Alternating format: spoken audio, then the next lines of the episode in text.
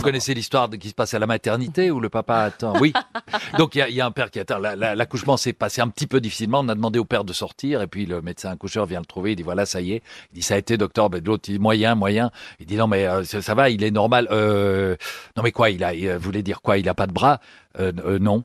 Et quoi? Mais il a quand même des jambes? Euh, Non. Il a un tronc. On peut pas dire, dit, le docteur, pas vraiment. Alors ils arrivent dans le truc et il y a le, petit couffin qui est là, et il s'approche, il, soulève le drap et il voit en fait, et ce n'est qu'une grande oreille. Et alors le, père se rose, le père est devant le fils et il dit mon petit, tu es différent des autres, mais nous t'aimerons comme un enfant euh, normal. Et là le médecin lui dit parlez un peu plus fort, il est sourd. Ah non, alors là, on la connaissait pas.